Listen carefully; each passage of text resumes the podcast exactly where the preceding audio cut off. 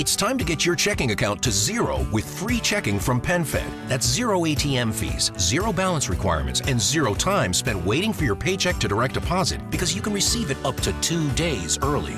Open your account with just $25 and see how big zero can be. Apply online today at PenFed.org slash free checking. Early direct deposit eligibility may vary between pay periods and timing of payer's funding. To receive any advertised product, you must become a member of PenFed, insured by NCUA. Judy was boring. Hello. Then Judy discovered ChumbaCasino.com. It's my little escape. Now Judy's the life of the party. Oh, baby, Mama's bringing home the bacon. Whoa, take it easy, Judy. The Chumba life is for everybody. So go to ChumbaCasino.com and play over 100 casino style games. Join today and play for free for your chance to redeem some serious prizes. chumba ChumbaCasino.com. No purchase necessary. Void where prohibited by law. 18 plus terms and conditions apply. See website for details.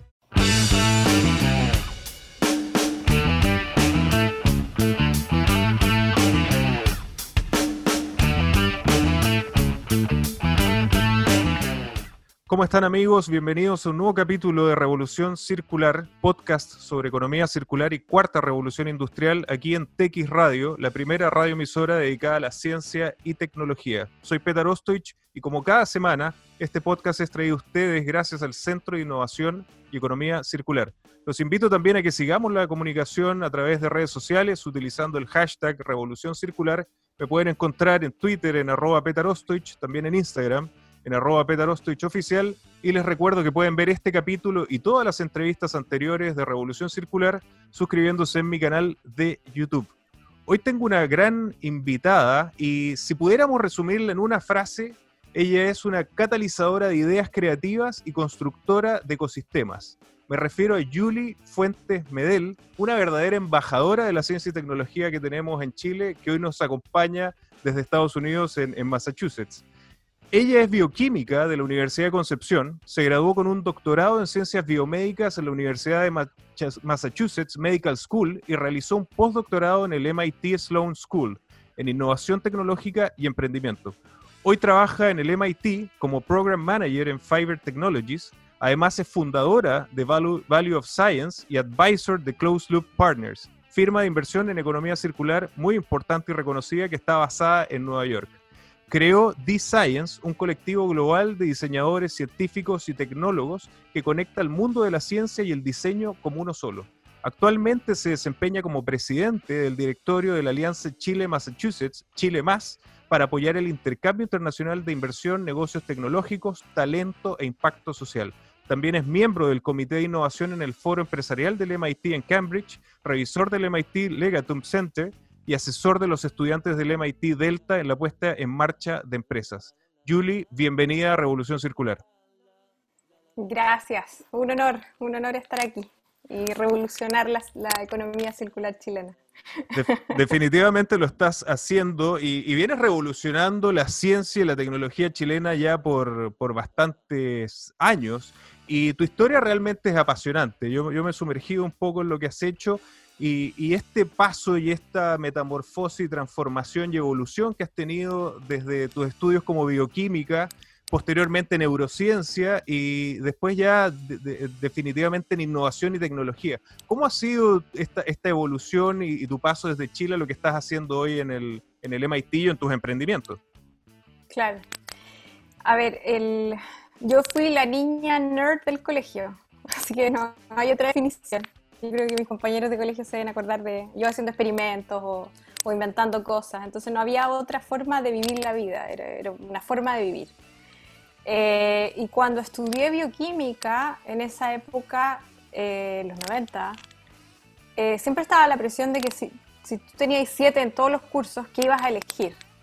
Porque esa era mi realidad, yo era como la mejor alumna, el mejor colegio, las notas y todas esas cosas.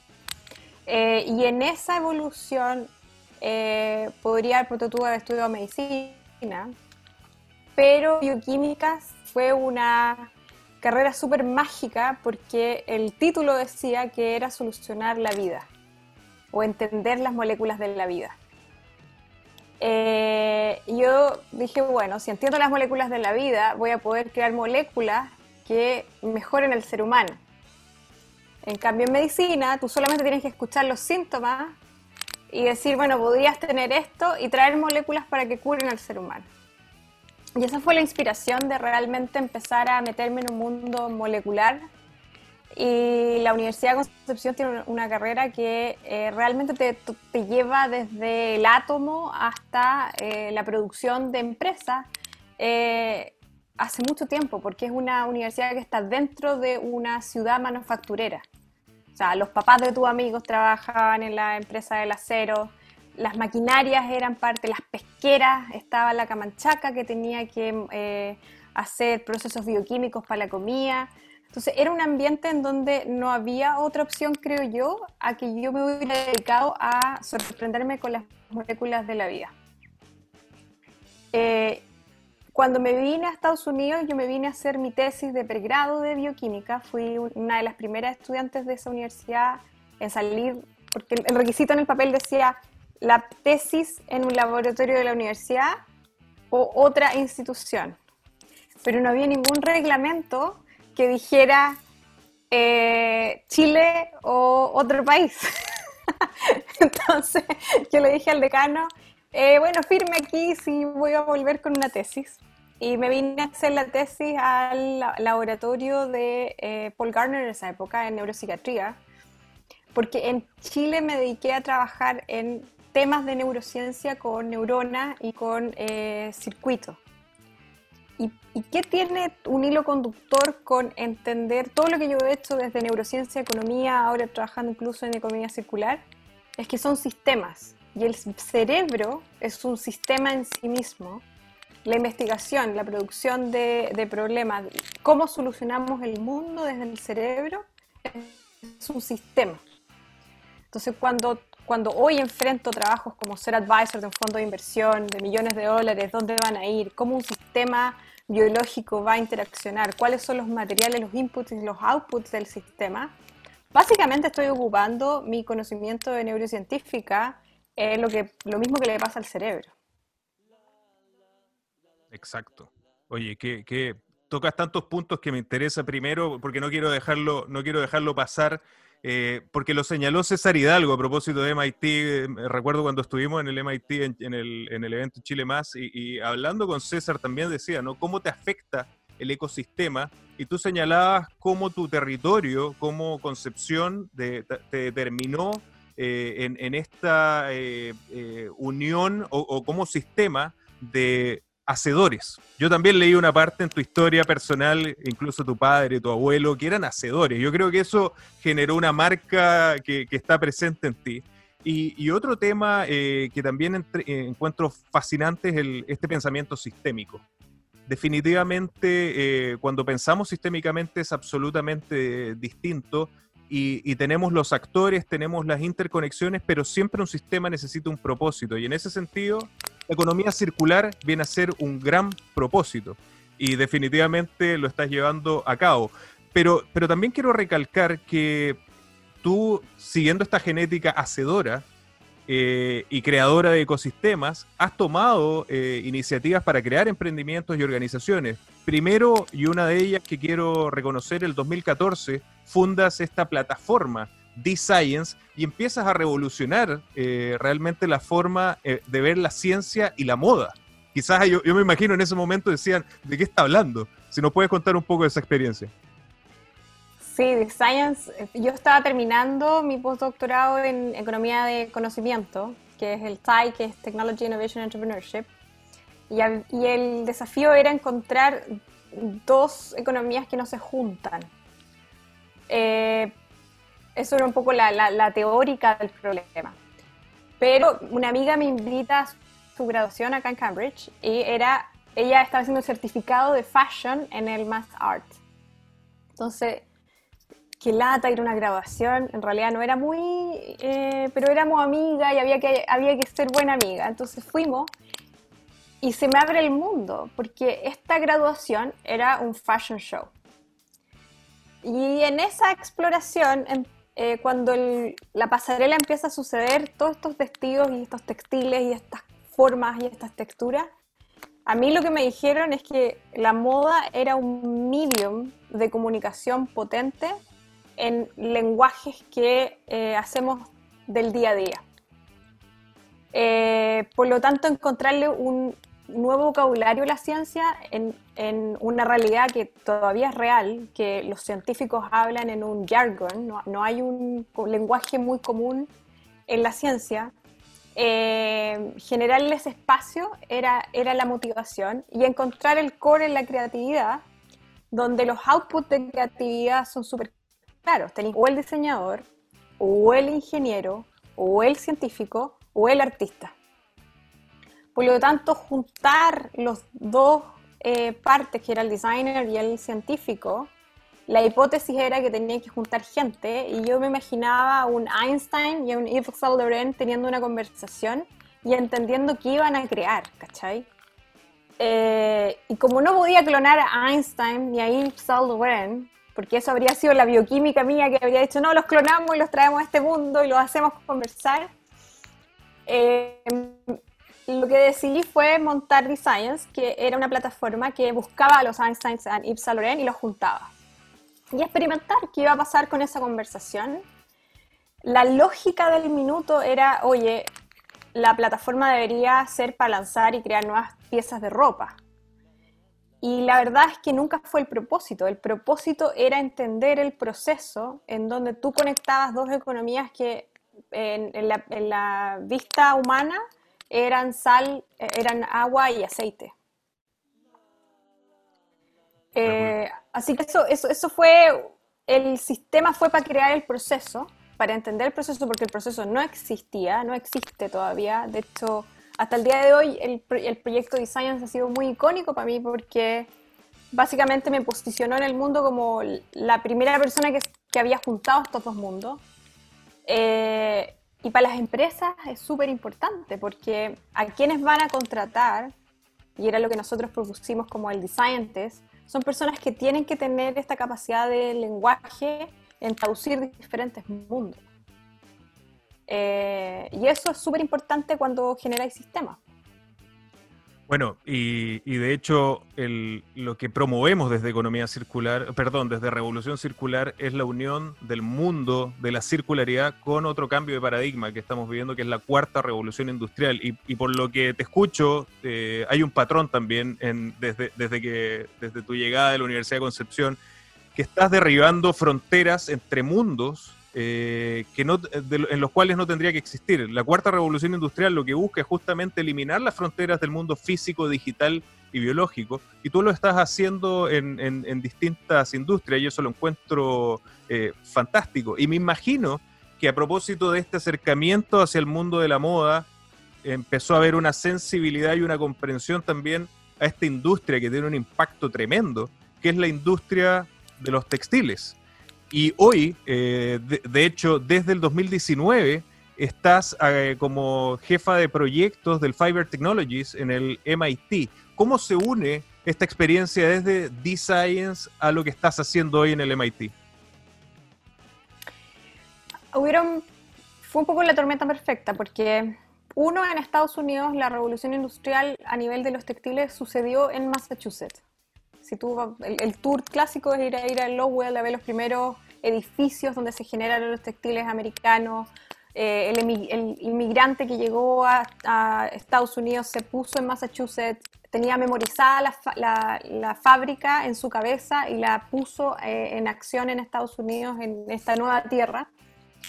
Eh, por lo tanto, Massachusetts tiene mucha historia del textil en sí para Estados Unidos. Hoy día la manufactura americana está, eh, muy baja comparado porque se fue a China y a otros eh, mercados.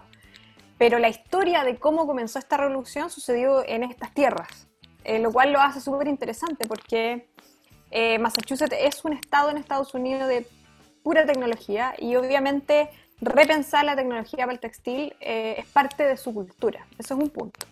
El segundo punto es que en MIT se inventó una patente, uno de los profesores, inventó una patente, lo que se llama el multi-fiber fiber. Y eso es entender que para el textil, la unidad mínima de generar un textil es una fibra. Y hoy día las fibras o la ropa, lo que le estás poniendo tú, eh, mi polera, tu polera, es eh, monomaterial. Un material, el algodón, el poliéster, que, es petroquímico, eh, naturales, no naturales, hay muchas clasificaciones, pero son monomateriales, ¿ya? Pero lo interesante que trae la, la tecnología MIT al hacerlo multimaterials es que básicamente ellos pueden poner un computador completo dentro de una fibra. O sea, la idea de tener un iPhone donde cabe toda esta tecnología, hoy día la podríamos miniaturizar y poner dentro de una fibra. ¿Ya? Y eso genera un paradigma, porque genera un paradigma tanto en el tema de la sustentabilidad, donde se crearon todos los computadores del mundo y, el computador necesita una capacidad de reciclaje por la electrónica que implican. Todavía no hemos hecho computadores con eh, base biológica. Eh, y para la fibra y para la, industria, siendo 10% la industria que eh, genera más contaminación y footprint de gases, eh, requiere una nueva forma de hacer la tela y requiere nuevas tecnologías a todos los niveles de la cadena de valor de la industria del textil. Por lo tanto, eh, el textil en sí en Europa ha desarrollado una capacidad circular, si lo miramos desde ese punto de vista, pero en Estados Unidos eh, no, se, no, se, había visto esta mirada de cómo y en Estados Unidos no se ocupa el, lenguaje de circular economy, sino que se ocupa el lenguaje de environmentally friendly o environmentally positive, sobre todo porque las regulaciones no, están, no son las mismas, eh, pero porque en Estados, Unidos existe la EPA. Y la EPA, con todas las regulaciones de, ambiente, fue también la que em, em, empujó a estas industrias a irse a Estados Unidos, porque obviamente generan poliéster cómo debería generarse con todos los químicos que implica, todos los ríos que contaminaste, no iba a ser sustentable para Estados Unidos. Eh, entonces, MIT crea esta tormenta perfecta donde inventan una nueva tecnología, atraen capital federal del nuevo Instituto de Manufactura de Textiles porque Estados Unidos detecta que esta industria es importante para el país Hoy día está detectando esta industria con una capacidad de, national security, de seguridad nacional. Eh, y hoy día con un ambiente pandémico nos estamos dando cuenta que tenemos que volver a una mascarilla que, hello, es un textil.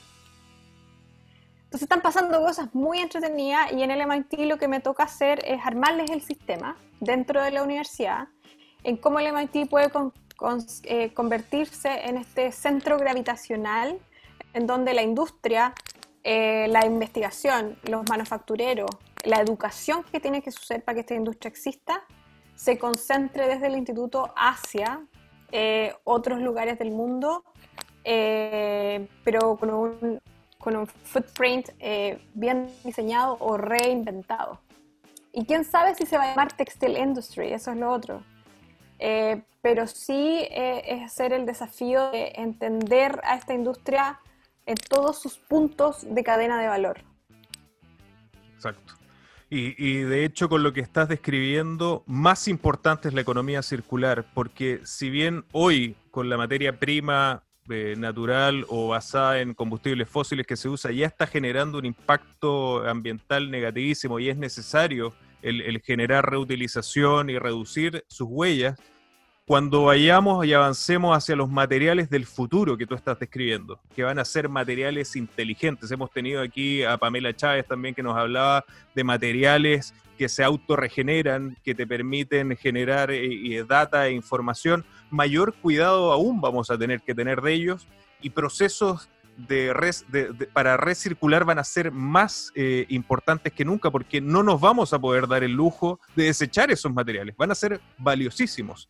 Y en ese sentido quería preguntarte en, qué están avanzando. Yo leí que eh, tu área eh, ya está trabajando y colaborando con el Fashion Institute of Technologies y me gustaría saber qué proyectos prácticos podemos esperar o, en qué se está avanzando y, qué podemos ver en un futuro próximo en este quizás nueva industria que no se va a llamar de textiles. No sé si te puedo contar todo por, por confidential agreements. Pero, eh, a ver, el MIT es una universidad y cuando uno diseña ecosistemas tiene que entender desde qué organización está diseñando el sistema si yo estuviera diseñando esto desde una compañía, el output sería completamente distinto. Y el output de una universidad es entrenar estudiantes, entrenar el, capital humano y desarrollar la invención de nuevas tecnologías.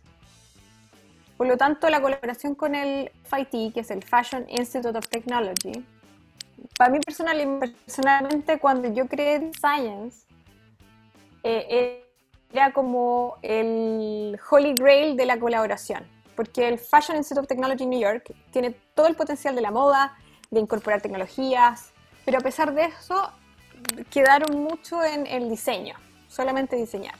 Y los de MIT tienen toda la ingeniería, eh, todos los cables que te imaginas, entonces ahora es conectar el diseño con la ingeniería. No fue lo que yo dije, pero sí tiene mucho sentido. Entonces estamos generando el primer currículum educacional en donde el ingeniero y el diseñador de modas van a poder entrenarse juntos. Eh, estamos piloteando de eso, lo estoy trabajando con New Balance eh, y, y, tiene science, lo cual me encanta, pero es un currículum educacional en sí mismo que mi, mi ideal y mi aspiración es que MIT es una universidad que trabaja para el mundo, por lo tanto este currículum, la idea es que lo contrario de cuidarlo es que lo copien y lo peguen todas las universidades del mundo. Eh, si te copian es porque algo bien hecho estuvo. En el lado de investigación, eh, hoy día estamos haciendo el, mapeo de lo que el MIT puede producir, a nivel tecnológico. Eh, y la verdad es que como el MIT por mucho tiempo no estuvo involucrado con la industria del textil, eh, la investigación que sale del MIT e, es, muy fresca en sí misma, porque no, no diseña ni inventa en constricción de la industria en sí.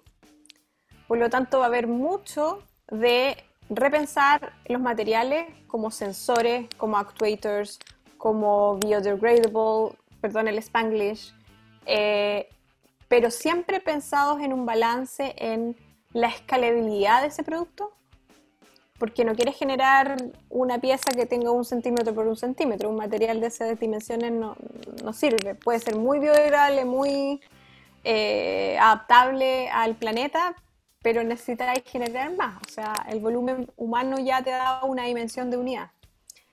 Eh, y que el proceso de, diseño e integración esté considerado en la creación del material. Eh, y eso es un cambio de paradigma que no solo le va a servir a los textiles, pero, pero que MIT lo ha sabido hacer en otras industrias. Excelente. De hecho, eh, para nombrarlos, es que no nos alcanza el tiempo, tú hoy eres presidenta del Chile Más, que es esta organización que une a Chile con Massachusetts. Yo fui, invitado el año pasado a dar una charla de economía circular y ahí nos conocimos y, y aprovecho a agradecértelo. Y en ese minuto tú ya me dijiste, oye, yo me estoy dedicando a la economía circular y, ahí comenzamos esta conversación y todo lo que estás describiendo va absolutamente en esa línea.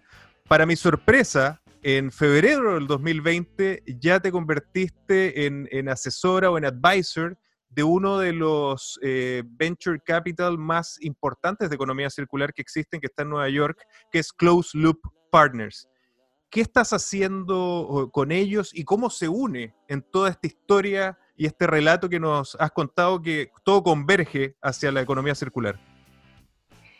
Eh, sí, el, a ver, Close Loop está, es una, un fondo de inversión, un híbrido, tiene dos eh, estructuras. Una es un centro de innovación de economía circular y un fondo de inversión en sí. Tiene varios vehículos de inversión dependiendo del tipo de proyecto que el sistema necesita. Eh, parte de la visión de Close Loop Partners eh, partió mucho en la economía del plástico. Eh, sus fundadores son expertos y han montado compañías completas en Estados Unidos con el, problema del, reciclaje del plástico. Pero en el largo plazo, la inversión que se tiene que generar a nivel de economía circular tiene que contemplar los diferentes tipos de materiales para los textiles es no-brainer. El poliéster, que es un 63% del mercado en la, en, la, ropa hoy día de, la persona, es un eh, base, eh, es, de los fósiles. Es, una, fibra sintética y sin mucho, que, mucho filtro hay que mirarla como plástico. Básicamente nos estamos vistiendo también con plástico. Por lo tanto, eh, con mi expertise en lo que estoy haciendo en textiles, con lo que he estado haciendo en Design, eh, se une un nuevo managing partner a Close Group Partners. Estamos trabajando en armar eh, los portafolios de eh, la moda en economía circular. Y ahí se juntaron muchas cosas, porque obviamente con Designs yo generé un, un grupo de gente, eran 61 equipos en 47 diferentes ciudades del mundo. Por lo tanto, Designs para mí fue un observatorio mundial de cómo juntaba estos mundos y ellos mismos me educaron a mí en entender cómo armaba esto a nivel de la moda, porque decirle a un diseñador, oye, ocupa eh, algodón y no poliéster, es una decisión súper importante eh, en, el, punto de decisión donde eligen el material. Pero tampoco es decirle, todos pónganse a trabajar en algodón, porque no hay tierra en el planeta que mantenga granjas de algodón. Por lo tanto, apoyar a tecnologías como Gali, que es una empresa que se formó en Brasil, que hoy día está acá en Massachusetts, eh, que el fondo no ha invertido, pero, pero un ejemplo que me gusta mucho en decir, bueno, el algodón es una planta y si hemos hecho en los vinos toda esta genética que ha mejorado a la planta, ¿por qué no podemos hacer una economía vertical de la agricultura del algodón que permitiría tener una fuente de algodón mucho más biosustentable? Eso es un ejemplo. Eh, por lo tanto, entender, eh, y lo otro es entender, y ahí va la parte económica de mi, de mi perfil, en que em, entender dónde invertir el dinero y dónde generar los mejores retornos de inversión, no solo para el fondo, pero también para las empresas, para que se genere este intercambio de capital a nivel del ecosistema, eh, es un arte y es básicamente lo que yo estudié en el MIT. Entonces, son estos proyectos perfectos que, donde puedo ocupar mi capacidad y, ya ha sido entretenido trabajar con el Fondo de Nueva York. Y la cantidad de conocimientos que tienen, por lo menos en el área del plástico eh, y el grupo interdisciplinario que tienen, eh, es muy entretenido. Yo creo, Julie, que la historia eh, de, tu vida es la demostración de lo lindo que es el emprendimiento, ¿no? El, emprendimiento también basado en ciencia y tecnología, que es una de las áreas que, y, me atrevería a decir también de, arte, ¿no? Tú estás hablando de STEAM más que STEM, eh, es Science, Technology, Engineering, Arts and Mathematics y, cómo se va armando este, este, este camino al, andar y se van uniendo finalmente los puntos. Pero lo bonito de la historia es que la economía circular está siendo el, paraguas finalmente de, todo este emprendimiento. ¿Qué es lo que podemos esperar eh, o qué es lo que estás viendo tú a propósito de economía circular eh, para los próximos años, nuevos proyectos? Eh, qué es lo que tiene que esperar la gente a propósito de, la industria textil o en otras áreas que tú has visto eh, desde Massachusetts en economía circular. Yo creo que lo que pasó fue que se focalizaron mucho en reciclar. Sí. Eh, y eso siento que no fue la mejor decisión porque dejó de lado pensar en la cadena de valor. Sin embargo, si no se empezaba a reciclar, no se podía empezar a constituir una economía en donde este material reciclado hoy día iba a tener otro valor. ¿Ya? Por lo tanto, eh, yo creo que lo que viene, y, por eso pongo reciclar como ejemplo, eh, creo que un poco los, los primeros adopters tenían que reciclar, pero no era la solución, sino que es regenerar y regenerar eh, va a ser eh, súper importante que los biólogos tomen parte de esta conversación, porque la biología tiene esa magia. Las plantas o tu árbol fuera de tu casa ya inventó eso. Y nosotros lo único que estamos haciendo como ser humano en este planeta es aprendiéndole a la naturaleza a regenerarse. Eh, por lo tanto, toda la tecnología que tenga un aspecto en, el, en, la industrialización de esta regeneración y ocupar la palabra industrialización en una forma más orgánica. Eh, en, acá, por lo menos, a mí me toca trabajar mucho con el departamento de Aerospace y la mirada de que el spaceship que va desde planeta Tierra a Luna o ahora Marte tiene que tener una cantidad única y, y finita de material porque no la podía inventar en el espacio, es lo mismo que pasa en el planeta Tierra. Así es. Eh, entonces, reentender de dónde estamos extrayendo y cómo nos estamos reinventando, eh, entender el balance de que los seres humanos somos agua y que al final entender este balance de, oxígeno con eh, dióxido de carbono es entender la naturaleza humana en sí. Así que eh, encontrar los modelos económicos todavía está en desarrollo. Encontrar esos modelos económicos va a ser importante hacerlo. Entender eh, las valorizaciones, eh, entender que esta, esta, esta nueva economía requiere de tecnología, requiere de la rótica, requiere de inteligencia artificial y, requiere de mezclar cosas que dan un poco de susto eh, también va a ser importante. Buenísimo. Lamentablemente se nos acaba el tiempo. Yo creo que vamos a tener que repetir la, entrevista para tocar otros temas. La parte espacial a mí en particular me, fascina porque creo que también nos, coloca un montón de desafíos que la economía circular viene a resolver. Pero, eh, Julie, ¿dónde la gente puede encontrar más de lo que estás haciendo, de tus emprendimientos, tus organizaciones? Lamentablemente no pudimos cobrar lo que hace Chile más, pero si puedes dejar invitados con algunos links o conexiones. Sí, mi, a ver, mi Twitter eh, es arroba value of science, el valor de la ciencia. Eh, Chile más, es Chile más con doble s, punto org, es, es una fundación sin fines de lucro que apoya la conexión entre Chile y Massachusetts. Eh, pero yo soy súper asequible. Si ustedes googlean Julie Fuentes Medel, van a encontrar mi email y yo les voy a contestar. Buenísimo. Oye, Julie, muchísimas gracias por estar en Revolución Circular y las puertas abiertas cuando quieras volver. Muchas gracias, Peter, por la invitación. Y a ustedes, amigos, muchas gracias por acompañarnos en este nuevo capítulo de Revolución Circular. Nos vemos la próxima semana con otra mente brillante de la circularidad y la cuarta revolución industrial. Nos vemos. Lucky Land Casino asking people what's the weirdest place you've gotten lucky. Lucky? In line at the deli, I guess. Aha, in my dentist's office.